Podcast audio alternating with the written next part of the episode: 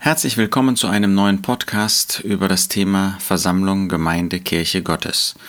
Heute soll es darum gehen, wie wir in der Apostelgeschichte lesen, dass die Versammlung entstanden ist und sich mehrte. Es geht dabei nicht so sehr um äh, die grundsätzliche Sicht der Versammlung, sondern wie das Wort Gottes beschreibt, dass die Versammlung größer wurde. Wir beginnen in Apostelgeschichte 2, Vers 41.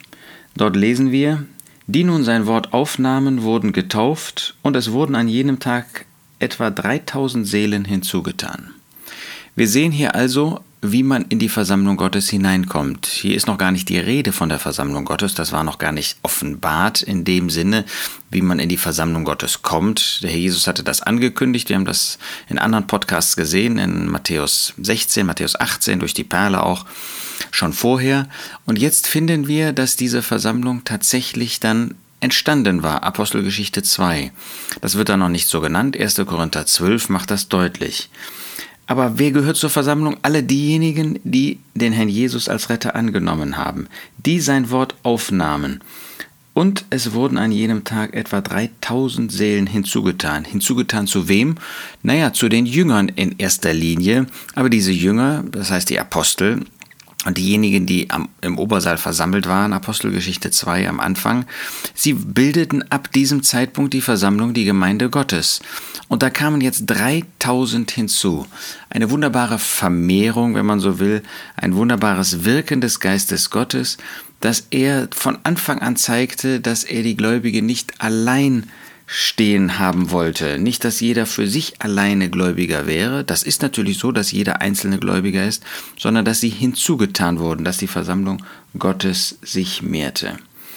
Wir finden das dann weiter in Apostelgeschichte 4, Vers 4. Viele aber von denen, die das Wort gehört hatten, glaubten, und die Zahl der Männer wurde etwa 5000. Das heißt, hier geht es nicht darum, dass jetzt 5000 dazu kamen, sondern am Anfang waren es 3000 Männer und Frauen, die zum Glauben kamen, dann auch zur Versammlung Gottes gehörten, wie gesagt, ohne dass das jetzt ausdrücklich gesagt wird. Und jetzt wuchs die Menge so, dass insgesamt schon 5000 Männer zum Glauben gekommen waren.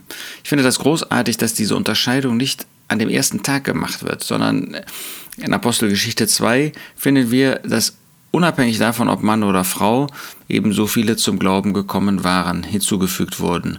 Und jetzt wird einmal diese eine Seite betont, allein von den Männern schon waren es jetzt 5000. So großartig war das Wirken des Geistes Gottes, um die Versammlung Gottes zu vergrößern. Wir haben also jetzt hier zweimal, dass uns Zahlen genannt werden, einfach damit wir einen gewissen Eindruck bekommen, ähm, wie schnell die Versammlung gewachsen ist, wie groß und großartig das Wirken Gottes in dieser Erweckungszeit gewesen ist. Wir lesen dann weiter in Apostelgeschichte 5, Vers 14. Aber umso mehr Glaubende wurden dem Herrn hinzugetan, Scharen von Männern und auch Frauen. Wir sehen also hier, dass die Versammlung weiter gewachsen ist. Jetzt werden keine Zahlen mehr genannt. Warum nicht? Damit wir bewahrt bleiben davor, in Zahlen zu rechnen. Das wäre ein, eine völlig falsche Richtung, ein völlig falscher Gedanke, dass wir meinten, wir müssten jetzt an diesem Tag fünf oder zehn oder hundert oder tausend hinzufügen.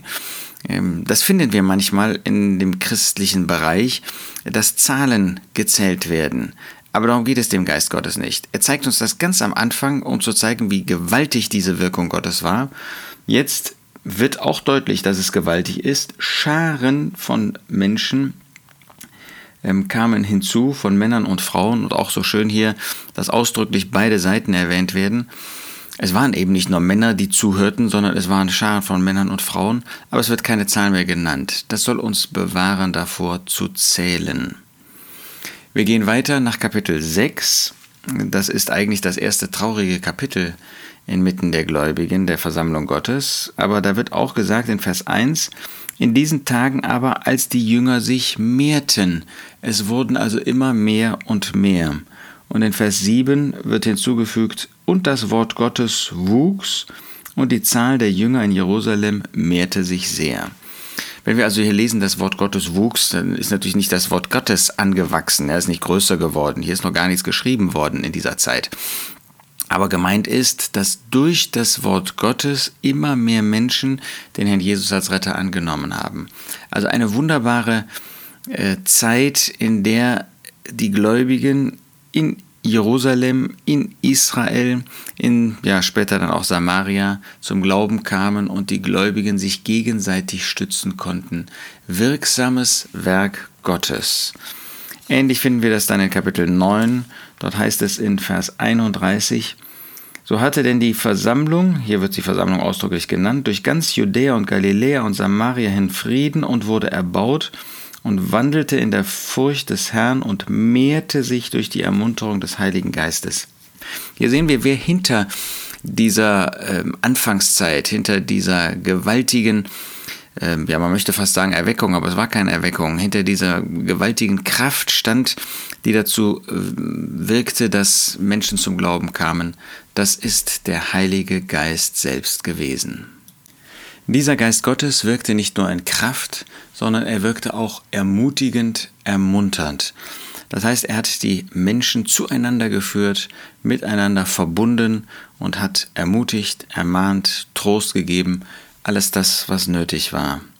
Jetzt überschlagen wir einige Kapitel, denn in Kapitel 21 wird noch einmal auf die Menge Bezug genommen. Das ist das Kapitel, wo wir dann auch die Gefangennahme des Apostels Paulus finden. Und dort heißt es in Apostelgeschichte 21, Vers 20, Sie aber, als sie es gehört hatten, verherrlichten Gott und sprachen zu ihm, zu Paulus, Du siehst, Bruder, wie viele Tausende es unter den Juden gibt, die gläubig geworden sind. Und alle sind Eiferer für das Gesetz. Jetzt ist hier nicht davon die Rede, dass jetzt wieder neu Menschen zum Glauben gekommen wären, sondern dass die Menge insgesamt Tausende war, die aus dem Judentum zum Glauben geführt worden ist. Wir sehen also insgesamt ein wunderbares Wirken Gottes in der Anfangszeit, in dem Entstehen der Versammlung Gottes, in dem Verbreiten der Versammlung Gottes und das ganz besonders in Jerusalem, in Israel, also an dem Ort, wo man den Herrn Jesus abgelehnt hatte. Gerade da hat der Geist Gottes ein Werk verrichten können, wo wirklich zum Segen tätig wurde, wo die Apostel und dann auch andere das Evangelium verbreiteten und viele, viele Menschen zum Glauben kamen. Wunderbarer Beginn, ein schnelles Anwachsen der Versammlung Gottes und nicht, weil Menschen so weise gewesen wären, weil Menschen so schlau gewesen wären, wie sie das Evangelium verkündigten, sondern weil einfach der Geist Gottes frei wirken konnte in diesen Menschen und durch diese Menschen. Wir leben nicht am Anfang der christlichen Zeitperiode, sondern wahrscheinlich am Ende. Wir können das ja nicht genau sagen, ähm, weil wir ohnehin nichts erwarten, außer der Rückkehr des Herrn Jesus, um uns zu entrücken. Ob das heute ist, erwarten wir ihn. Der Jesus möchte, dass wir ihn heute erwarten. Ob das morgen ist oder ob das in 100 Jahren ist, wir wissen das nicht. Wir sollen so leben, dass der Jesus heute wiederkommt, dass er heute wiederkommen könnte und wir ihn so erwarten. Aber was wir in der heutigen Zeit eben nicht erleben, ist diese Massen an Menschen, die zum Glauben kommen. Das brauchen wir auch nicht zu erwarten. Ähm, das ist auch nicht seltsam. Wir leben in einem totalen Niedergang. Wie soll Gott ähm, die Schwachheit, ja, die Fehlerhaftigkeit, unser Versagen damit noch krönen, dass äh, tausende Menschen zum Glauben kommen. Und doch kommen jeden Tag aufs neue Menschen zum Glauben. Nicht an einem Ort wie damals in Jerusalem, sondern an vielen Orten der Welt. Und wir haben die Aufgabe, diese gute Botschaft auch weiterzutragen. Wir haben die Aufgabe, Zeugen des Herrn Jesus zu sein und die Ermunterung des Geistes Gottes auch wirken zu lassen, auch in der heutigen Zeit. Und dann kommen auch Menschen zum Glauben, ob an unserem Ort, ob am Nachbarort. Aber wir dürfen dankbar sein, Gott hat sein Werk nicht aufgegeben. Auch heute noch wird die Versammlung größer und größer, bis zu dem Augenblick, wo der Herr Jesus wiederkommt und die Versammlung, die Gemeinde Gottes dann, die Kirche Gottes verherrlicht bei dem Herrn Jesus sein wird. Das wird ein großartiger Augenblick sein. Aber bis zu diesem Augenblick wächst die Versammlung. Wir schauen nicht nach Zahlen, sondern wir schauen zum Herrn. Er ist der Mittelpunkt. Er ist das Haupt der Versammlung.